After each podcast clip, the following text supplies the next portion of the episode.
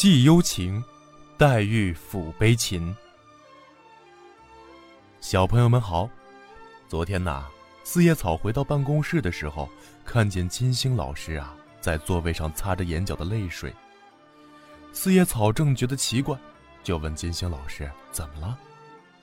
金星老师叹了口气说：“刚刚吃了我妈妈从家里寄来的牡丹饼，想念家人了。”金星老师是从河南来的，来到福州一年多了，都没有见过家人，难怪他睹物思人了。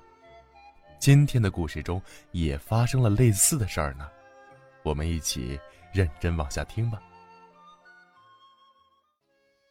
薛宝钗的哥哥薛蟠在外面喝酒闹事，打死了人，薛姨妈少不得又过来求了王夫人。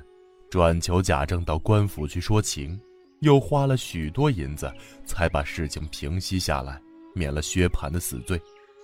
宫里有一位周贵妃去世了，贾府的人天天都要进宫去吊丧，府里便空落落的了。薛姨妈只好过来帮忙照应。到了贾府，只有李纨、探春等人在家接着，相互问候寒暄了一番，李纨便道。请姨太太这里住几天更好。薛姨妈点头道：“嗯，我也要在这边给你们姐妹们作伴儿，就知你宝妹妹冷静些。”惜春道：“姨妈要惦记着，为什么不把宝姐姐也请过来？”薛姨妈笑道：“ 使不得。”惜春道：“怎么使不得？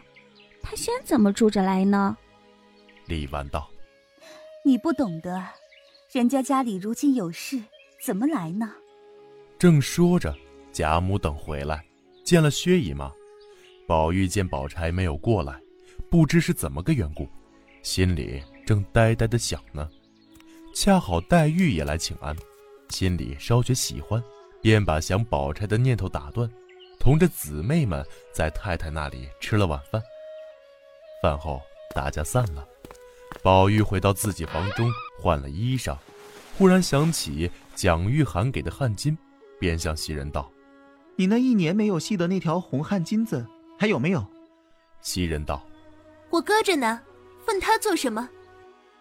宝玉道：“我白问问。”袭人道：“你没有听见薛大爷和这些混账人交往，所以闹到人命关天，你还提那些做什么？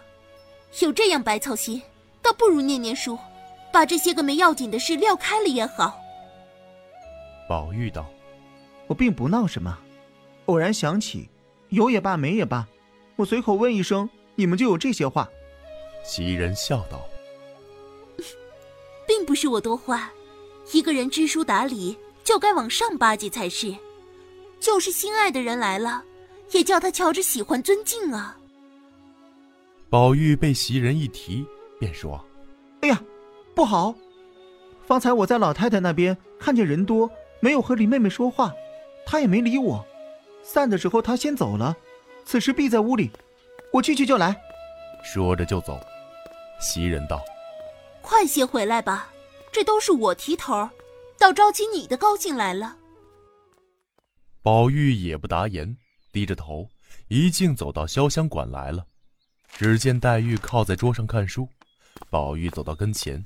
笑说道：“妹妹早回来了。”黛玉也笑道：“你不理我，我还在那里做什么？”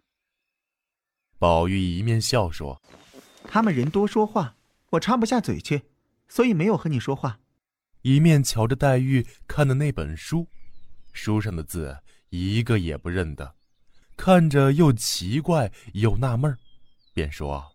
妹妹近日越发长进了，看起天书来了。黛玉嗤的一声笑道：“ 好个念书的人，连琴谱都没见过。”宝玉说：“琴谱怎么不知道？为什么上头的字一个也不认得？妹妹，你认得吗？”黛玉道：“不认得，瞧他做什么？”于是便将一些琴理手法之类的讲给宝玉听。宝玉听得高兴，乐得手舞足蹈的。宝玉走后，黛玉看着屋中开放的兰花，想到：草木当春，花鲜叶茂。想我年纪尚小，便像三秋蒲柳。若是果能随愿，或者渐渐的好来；不然，只恐似那花柳残春，怎经得风吹雨送？想到这里，不禁又滴下泪来。正在伤心，宝钗打发人送来了一封信给黛玉。却是宝钗写的四张咏秋的诗，黛玉读了，更是不胜伤感。看看已是林鸟归山，夕阳西坠，便想着：父母如果还活着，南边的景致，春花秋月，水秀山明，二十四桥，六朝遗迹，不少下人服侍。诸事可以任意，言语亦可不必。香车画舫，红杏青莲，唯我独尊。今日寄人篱下，纵有许多照应，自己无处不要留心。不知前生做了什么罪孽，今生这样孤凄。真是李后主说的。此间日中，只以眼泪洗面衣。一面想着，不知不觉身往哪里去了。吃过晚饭，黛玉披着一件皮衣，自己闷闷的走到外间来坐下，回头看见宝钗的诗，便叫雪雁将笔砚拿来，也写了四张诗来抒发自己的伤心之情。并按着琴谱将宝钗的诗和自己的诗都配上了音韵，又叫雪雁从箱中将自己带来的短琴拿出，调上弦，又操演了指法。黛玉本是绝顶聪明的人，又在南边学过不少时候，虽是手生，到底一理就熟。抚了一番，夜已深了，才叫紫娟收拾了睡觉。这一日，宝玉不用去私塾念书，便急急忙忙的吃了饭去看黛玉。到了潇湘馆，黛玉却正在午睡，只好出来。宝玉一时无处可去，忽然想起惜春有好几天没见，便信步走到惜春住的了风轩来。到了了风轩。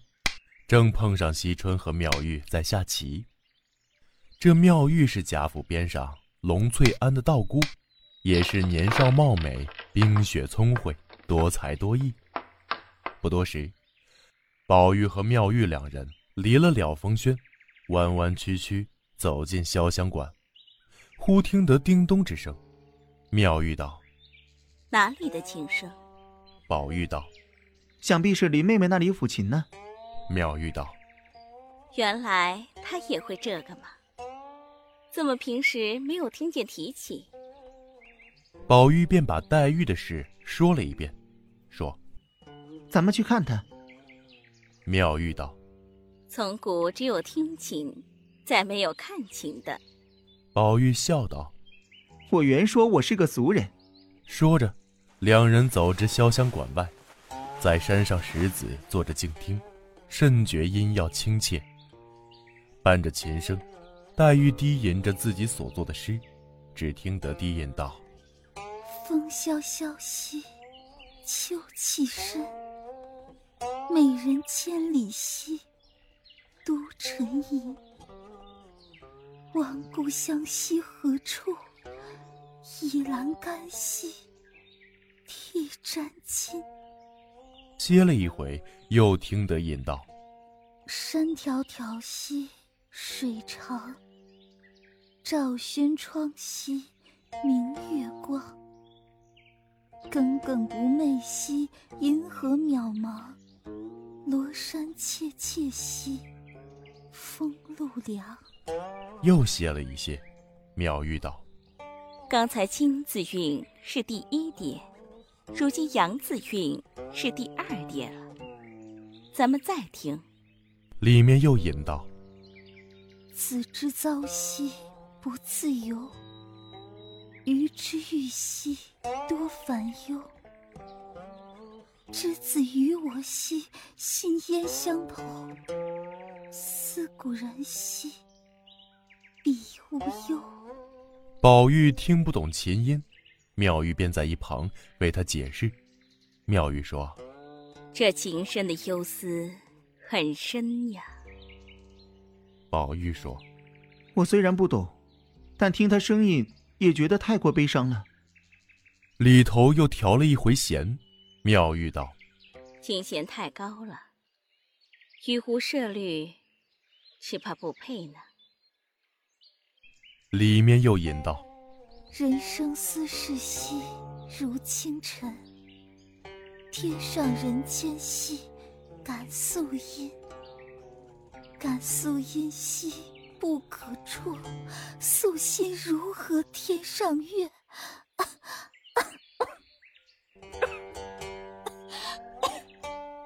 妙玉哑然失色道：“怎么突然又变争之声？”音韵可列经时呀，只是太过。宝玉忙问：“太过会怎样？”妙玉说：“恐怕不能持久。”正议论时，听到琴弦“嘣”的一声断了。妙玉站起来，连忙就走。宝玉说：“怎么样？”妙玉说：“以后就会知道，你也不必多说。”竟自己走了。宝玉满肚疑团，没精打采，只好回到怡红院中。小朋友们，今天的故事就到这儿了。黛玉看见房间里的兰花，而想起了自己的爸爸妈妈。你们有没有什么会让你们想起自己的好朋友，或者是亲人呢？好了，青山不改，绿水长流，咱们。下期再会。